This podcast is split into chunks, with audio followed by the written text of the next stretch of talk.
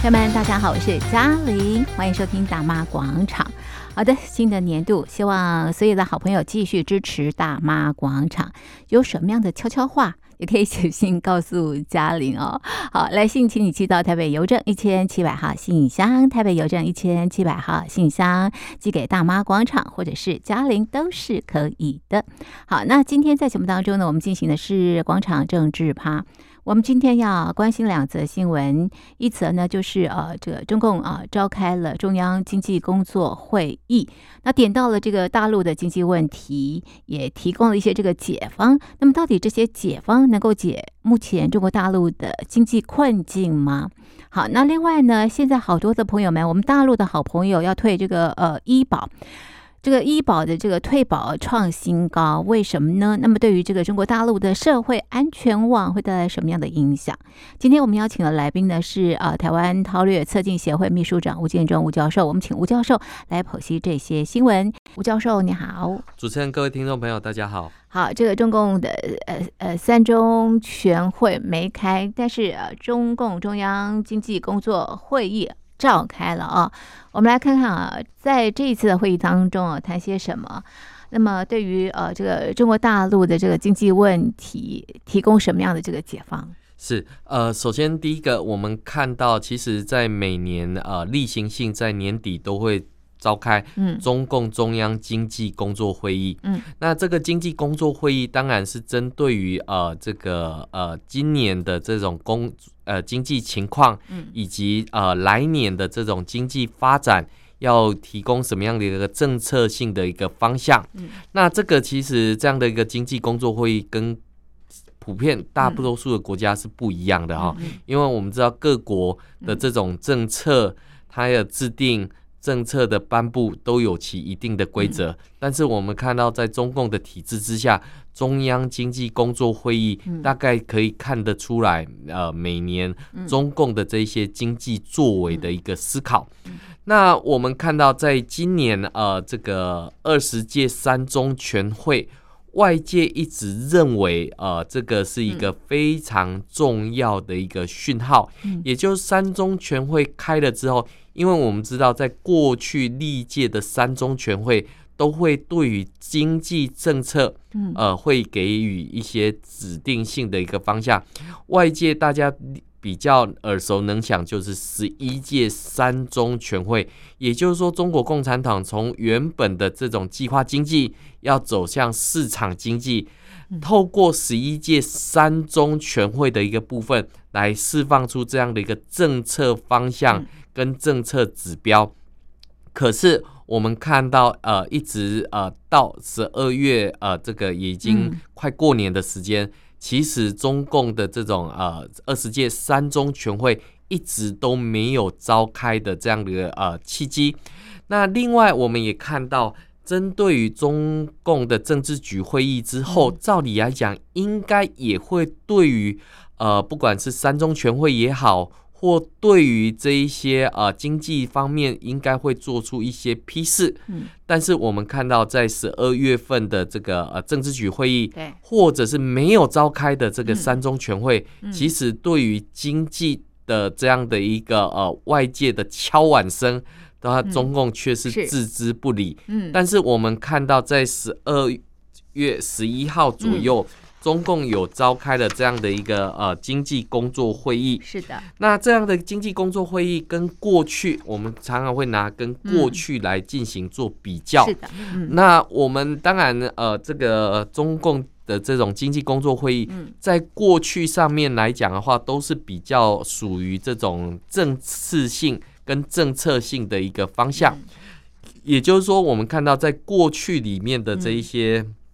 呃，这个中央经济工作会议都会讲嗯，这个习近平很英明的这样的一个嗯嗯嗯字眼哈，比是如要说歌颂，比如说呃，这个什么四个意识、嗯四个自信、两个维护这一些等等。对，但是我们看到，在今年的中央经济工作会议，是似乎这些政治性的字眼不见了，看不到了，看不到了。嗯那不晓呃，当然外界就有一些揣测说，那是不是习近平的权力不稳固，嗯嗯或者是底下有人对他不满意，嗯哼所以中央经济工作会议嗯就没有把这样的一个嗯政治性的字眼给写进去。我认为不是的，嗯，对，因为什其么实呃，我们看到中央经济工作会议本来本质上面就不应该歌颂领导人。嗯那如果说这个撰写中央经济工作会议的结论的这一些嗯撰写者，又没有得到一个明确的、正确的政治性的指示方向的话，嗯嗯那他该写些什么？嗯那我们就会看到，呃，这个样的落差就会嗯非常大。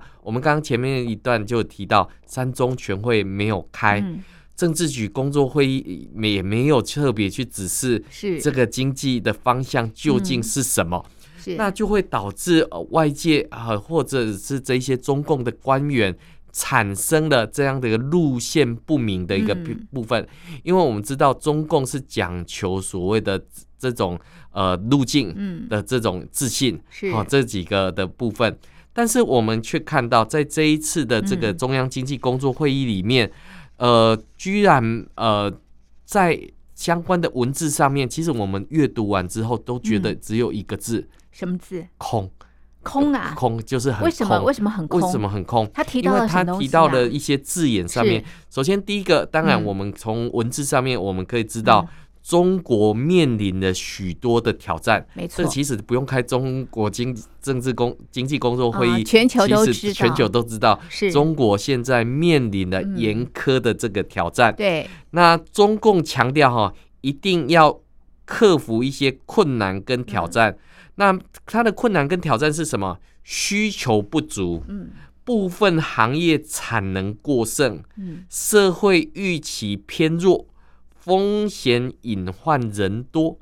人多。嗯那我们可以分别来看哈，分别来看。嗯那需求不足，需求不足啊，就老百姓没有钱，不敢花消费啊，不敢消不费，敢花买啊花不下去啊。是是部分行业产能过剩，嗯啊嗯，这也是一样，因老为板没人买啊，没人东西就变多了。 对啊，就产是能过剩供给嘛，过多，工作也过多。是那对于这样的嗯现象，当然社会预期嗯本来就会偏弱嘛，嗯是风是呃偏弱。对那另外还有风险隐患人多嗯，我们看到像最近嗯甘肃发生了地震，嗯那我们看到在天寒地冻里面，那除了呃这个地方的这种互助之外，嗯那各国也纷纷想要这个投以相关的这些援助，没包括错，我们看到中华民国政府，嗯呃，也是第一时间透过陆委会表达中华民国的这种关切，没错，还有援助的这样的一个啊是是部分。但是我们看到中共对于这样的一个强政，嗯还是保持着这种强国的这种自信。嗯好，所以我们看到他这边提到风险隐患仍然很多。嗯风险隐患除了地震之外，还有什么？我们看到近期中国大陆的这种天气，嗯逐渐的、逐步的大量的降温嗯，百分之九十都覆盖在这种冰雪的是这种气候当中。那都对是零于下，对对都不对？是零都下的这个气温，那对于天气的这嗯种变化，难道对于感冒、嗯对于生病这一些呃，或者是疾病的传染等等，这些当然都是风险的隐患。是是那难道老百姓不想治病吗？嗯，难当然道想这啊，那问题但现是在看病难啊，看病难，是那甚至于医保的这种、这嗯种这个补助，嗯然后也减少了，对对那对自付额增加了。是是那对于老百姓来讲，那前景何在？嗯堪忧，所以以的、当然社会预期当然会偏弱啊。嗯那所以就很保守就很保守啊。嗯大家现在都是现金为王嘛。嗯是是那我们之前节目也曾经聊过，嗯这个中共放开二孩之后，嗯本来老百姓还养个哑巴儿子，也就房地产，嗯结果房地产现在也一蹶不振。嗯嗯那也没有是办法靠这种呃，你这种哑巴儿子来对养对老，对所以这个到底要怎么办？是是所以我们看到这个面对中共的这样的一个挑战，中共所面临的挑战，是那中共明年要求什么？他要求哈、这个明年要持续的稳中求进，哦以进促稳，哦先立后破，多出有利于稳预期、稳增长、稳就业的政策，在转方式、调结构、提品质、增效益上面的积极进取，不断的稳固稳中向好的基次哦，基这态是这个经济的解方吗？嗯经济和解就放，是呃稳， 我就是要 稳。那怎么 稳这问题呢？问题是是老是百姓这个这个到医院去看医生是，这个我这个感冒了总总得开个药方吧是。啊是啊那医对生啊说你要先稳住你是自己的这个心情。 是，那嗯这个对老百姓来讲，这个我感冒咳的都快快快死那了，绝了这，个这个怎么办赶呢？快帮我开药吧 嗯这。个这开开个药方比较重要吧。是，所以其实我们看到，就是说对啊。为什么我讲说读完之后嗯觉得有点空空的原因，是？就是是什么稳中求，呃，这个稳中求进，对以进促稳，先立后破，对，这些都那是你告诉我怎形么而做吧形而上的真这的是些好抽名词象。哦。对，那我们当然看到，就说呃，嗯在这样的一个经济工作会议之嗯后，嗯那最重要的是什么？要搭配各部门的这一些对啊，方法、是啊，方式对，去进行相关的政有什策么样的的政策配啊套。有其什么样实的我做法啊？在过去的中共体制之下，嗯，还是有逻辑可循的。嗯嗯嗯什么逻辑？是三中全会开完对，接着开中央经济工作会议，是，是那这个地方指的是方向，呃嗯这个也 OK、嗯那问题是来年的这个呃两会，嗯好、国务院到底要端出什么样的政策？嗯那我们知道明年的两会大概会落在三月吧。嗯那一月份很快就到来，嗯二月份这个寒暑假嗯的这个时间，过年的期间，嗯嗯如果这个年不好过，嗯这个有办法等待到嗯来年的三月吗？嗯嗯这个其实是才是老百姓想要问的一个问题。嗯所以以对于中国大陆的老百姓来讲的话，立即性的解方、嗯立即性的一针见效的这一种帖子，这才是最重要的一个部分。嗯那我们现在看到中共所提出来的，不外乎是财政政策、嗯货币政策，对还有房地产的政策。是因为我们知道，嗯在财政政策底下哈，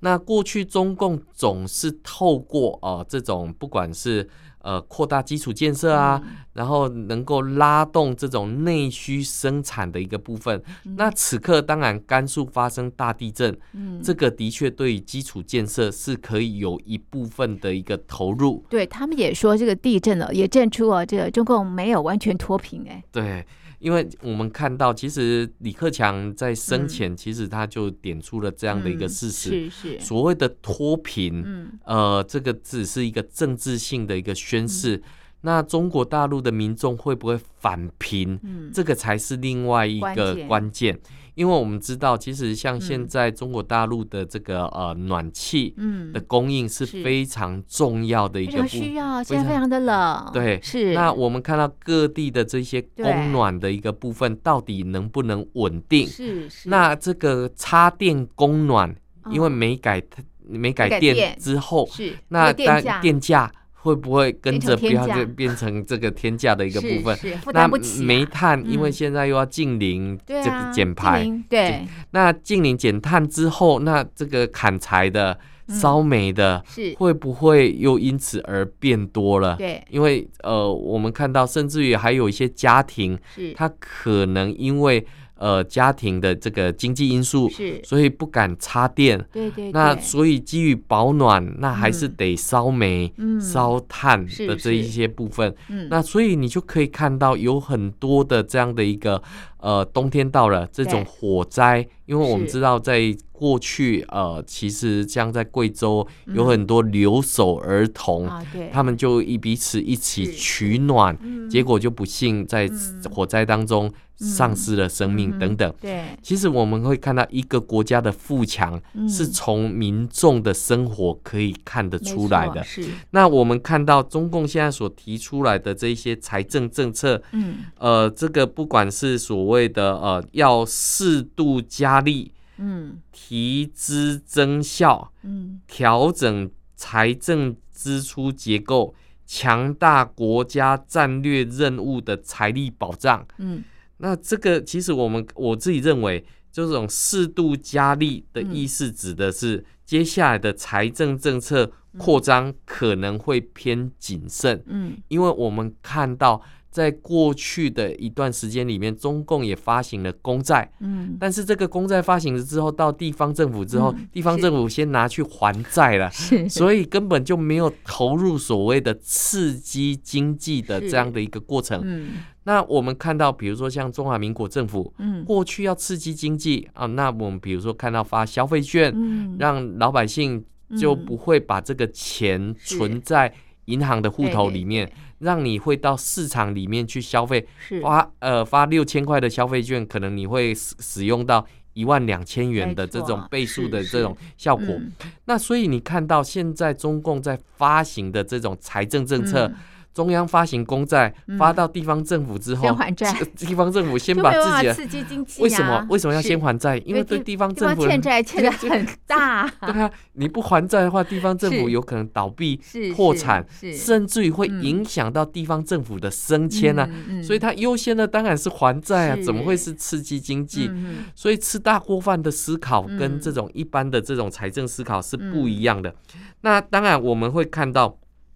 谋划新一轮的财税体制是下一个阶段的重要任务，嗯从根本上解决财政紧缩的这种情况。嗯我们会看到要进一步去进行财税的这种分配。那首先你要有钱才能够啊是去啊分没配错嘛。啊那我们看到各各国都发生了通膨的通这这种是现象是，那现在中国大陆发生了什么现象？通缩通缩的一个现象嗯。通缩的意思就是大家不不敢消花费，钱，然后即便是民营企业要去跟嗯政府贷款，嗯政府的这些银行也不敢贷款给他，是因为是怕贷出还不去了钱还不了钱。变呆就账是，变呆账，那不如少嗯不借少少一次的一个是是状态心态之下，那我就不要借嗯，至少这这钱不会不见嗯，责任也不在我身上。是是所以第一个关键就是，呃现在即便发行了这些公债，嗯发行了这些刺激经济的这些做法，嗯，那我们现在看到的是，嗯呃，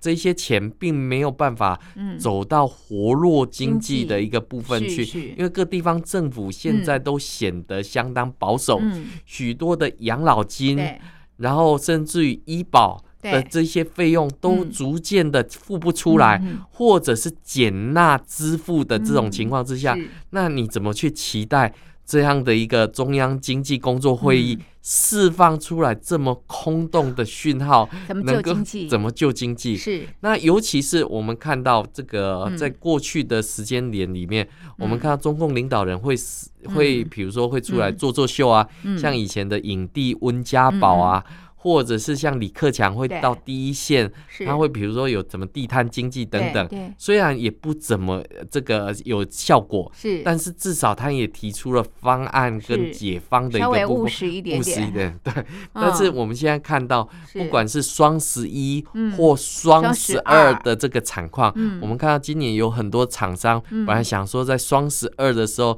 到好好年地底赚了一，笔呀啊这个过年前嘛，这个大家总是会愿对意啊消费，对结果没想到这个 反而囤货过多，现在面临卖这都个卖不财出财去财政政策是财政好跳惨票的一个哦情况，嗯所以你就可以看到，就是说现在呃中国大陆不敢消费、嗯不愿意消费的情况是嗯非常严重的。嗯那我们看到，甚至于在整个的这样的一个呃经济发展过程当中，嗯那他想要透过所谓的货币政策对来灵活的这种呃嗯情况。那我们看到，一方面这个货币政策要灵活有度，要配合这种广义的这种呃货币的一个呃部分。嗯那社会融资这个才是关键啊、嗯你有货币政策，嗯你贬值了，嗯那社会上面的融资借款，嗯这个才是一个关键嘛。嗯嗯因为企业借不到钱，对它就没有办法更新设备，是去产出新的这些产品。对那当然，它的这个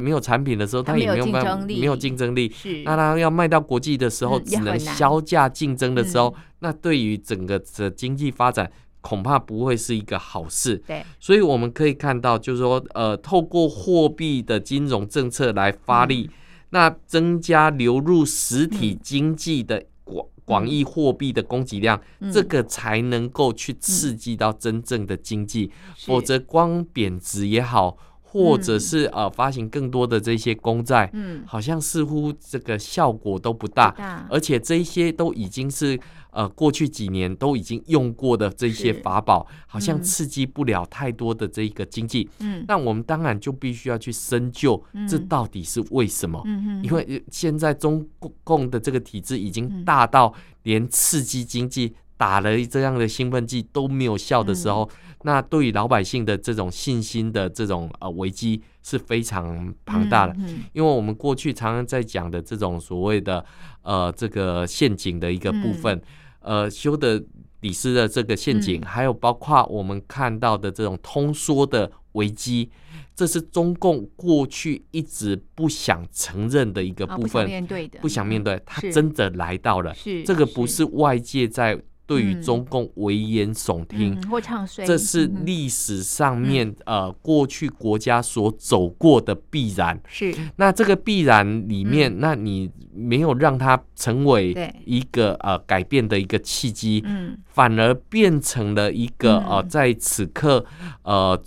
顽强抵抗嗯嗯外界对于它的这样的一个呃经济政策的一个嗯呃不平的一个部分。是那更让外界所想不到的就是。房住不炒这个理嗯念的确是对的，嗯但是针对于房地产的政策，嗯那不去修正过去的，不管是呃土地是国家所有，那任何的批款批地嗯都是国家特许的这种情况，却一股脑就掐死了整个嗯房地产的这个政策，也掐死了许多人在嗯房地产当中可以去挤获自己本身的这样的一个情况。那中共不去改变这一些，嗯却想要透过这些空洞化的文字宣示，就能够呃产救生嗯经济自吗救经济的这很个难效欸果，这个我个人是是觉得是非常存困疑难的哦对好，这个经济不好，所以现在这个呃，中国的医保、退保就创新高了。哎，大家是不是也对这个医保产生了一些这个质疑啊？是，其实我们会看到，在清零政策之后，嗯这个我们看到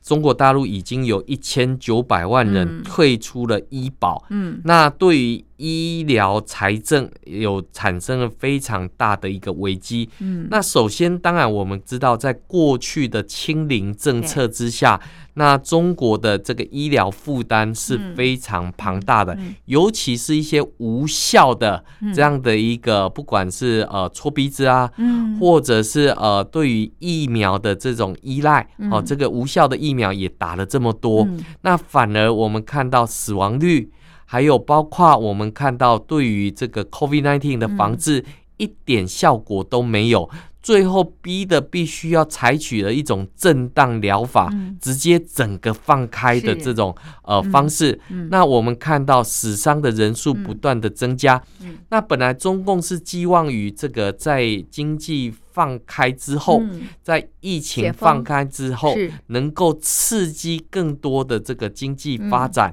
但是我们看到，在这并没有嗯个呃清零政策之下，人民变得越来越穷，是甚至于呃从原本的这个呃基本的生活温饱，嗯现在已经上升到生死存活之战。嗯什么意思？因为我们看到，呃，各地方政府嗯呃过去在中共的清零政策之下，那很多的这些地方财政的来源，不管是厂商的倒闭，或者是厂商的移出出移，那甚至于我们也看到了嗯针对于呃这个呃私人的这种呃这个医疗保险的嗯这个部分，原本是呃政府呃应该要提拨部分，嗯那也因为现在财政不佳，嗯所以就导致了两种结果。第一种就是原本政府应该要补助嗯个人去看病的这样的一个医疗费用，原本的补助额这个缩水了啊越来呃越我少我们举个例子，比如说原本嗯应该补助两百六，对，但现在只是补助了八十，差很多，哎差很多。。是那原本的这个自付额的部分，哈，这个中共地方政府也开始提升，啊，原变本高自付额只要自付，比如说两百块，是现在提升要自付到五百块，是哇，政府府才会帮你补贴。嗯嗯嗯，那我们更不要讲说，在过去的一段时间里嗯面，因为庞大的医疗负担，对，也让许多的这一些呃医护人员是的离职、嗯，死伤，嗯更重要的是，中共在过去这三年里面的这些医学院学生的训练，嗯到底符不符合资格？嗯，所以我们看到老百姓有抢挂所谓专家号的这种嗯情况，也有不同的挂号，有着不同。在台湾，只有一种挂号，对，只是任何在大医陆生有都两是种有啊两种，一种有是一般号，一种是专家号哦的专一家个号比较贵，专家一号般比号较比较对便宜。对嗯那我们会是看到，就是说，呃，老百姓对于这样的一个医疗本身就已经是看病难的是这种是情况，那现在地方政府又减缩了这样的医疗补助、医保的对补助。那压力那更大，啊负那担更另外一大个部分是自付额又增加对啊的一个提情高况，了那所以看病就看不起的情真况，的，那就更是是非常的严重。嗯，那更不要说我们看到有些呃老年人，嗯他本来就已经没有工作了，是就眼巴巴看着这个退休医疗保险的一个部分，是那结果呃自付额还是要继续缴，对但是问题是政府的补贴这还么的有少嗯自付额就会不断的提升。是是那他想一想，那我干脆我就我不干要嘛去，保啊我不要去缴退这保些了费，就哦，他也不是退保，他就根本不缴钱啊了、不缴钱了，就像房地产一样，嗯我就我、哦不缴了我我呃因为嗯都变烂尾楼了，是是是我那还我缴我还什么缴什么不？要当冤大头， 对啊，我继续缴，他房子也不会继续 也盖。没什么保障，对啊，那这、嗯这个政府的医是疗保是险，那不随时都有倒闭的可能，啊天那哪我还继续投保吗？是，是其实不仅仅是医疗保险，嗯还包括职工的保险，嗯也嗯都有出现这样的一个退保的一个情况。，嗯嗯不是退保，其实就是不保啦，就不缴钱，不缴钱了。是是不缴钱，就当到然此就为是止嗯就到此为 止了。因为我在缴，也不知道这个财政的漏洞，是是这个嗯这个最后破产之后，那我还是不是当个冤大头？是是，那还不如把自己哈这个搞得身强啊体壮一点，壮对，把自己。所以我们看到最近中国大陆有兴起一个科目三的这个 表演，还不如是这个自己扭腰摆臀动一是 动哈，这可以个可能健身健身一点点的一一个情况。是这个其实是一个嗯很无奈的一真的个呢，一个是啊抗议。是啊，那当然，我们会看到对于嗯这个这个医保的这个退保现象，嗯呃，这个统计数字是去年的数字，嗯，那今年的数字已经呃有部分的一个地方显露出来，嗯嗯哎是更加的严重，对退保的人数是是更巨多的一个部分，对尤嗯其是老年人的这个退保现象，嗯嗯因为呃，他们现在正是用上所谓的医保的一个 s- 情没况，错，可是是实际上面他们真正到医院去用的时候，却是这个呃，什么都要钱什么都要钱，哦，是不管是啊挂号费、对啊检查通通都费要钱还什么费都是要是钱的一个情嗯况对啊，甚至于还有一些无效医疗的一个情况，对对原本我只是进去看个头是痛，全身做了一次一遍检查健康检查，那这个到花了底不是少花了钱不少的这个 费用，那对最后呃跟我入院的一原因是是一样的，是那是到底是我为什么要花这一些冤真枉钱的一个情况？是，那现在财富又不佳的一个部分，嗯还不如自己强身健体，对对对，练练气功，是练练这一些。这些对传统对功夫还可能嗯对自己的健康还有所保障，嗯嗯但是另外一个更令人可悲的就是，嗯那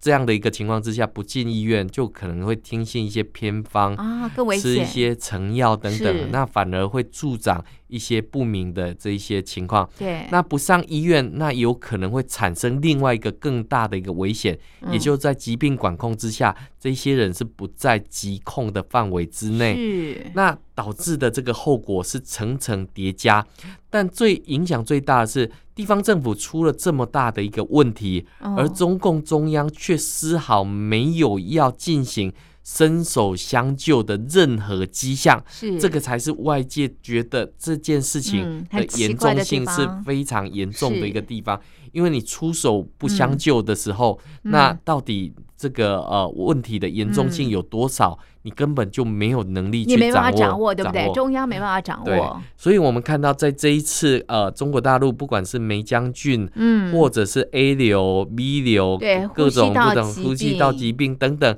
这一些是交叉叠层之后嗯，会不会出现更霸王级的这些病毒？嗯，那也是各国非常关关注注的一个事情。嗯嗯所以中国大陆的这个人民医保的这个退保的情况，其实不应该呃这个呃以这种小事来看待，嗯反而应该以大阵仗的这种方式来面对跟看待这样的一个事物，因为、嗯呃，现在的情况是，过去的经验就告诉我们，当中国大陆如果不把自己的破口嗯把它给这个堵堵住住的话，那可能影响到周边会蔓国家延或嗯者是其他更多的国家，这个嗯恐怕才是严重性极大的一个情况。嗯嗯，哇，这怎么过年啊？这个经济有破洞，然后呢，这个社会安全网也有破洞哦，是，这是考验习大大了哦对。， OK，好，这是我们在节目当中呢，呃，关心啊、这跟中国大陆有关的这个新闻，我们的讨论呢就进行到这里。非常谢谢听众朋友的收听，也谢谢吴教授的分析，谢谢您，谢谢。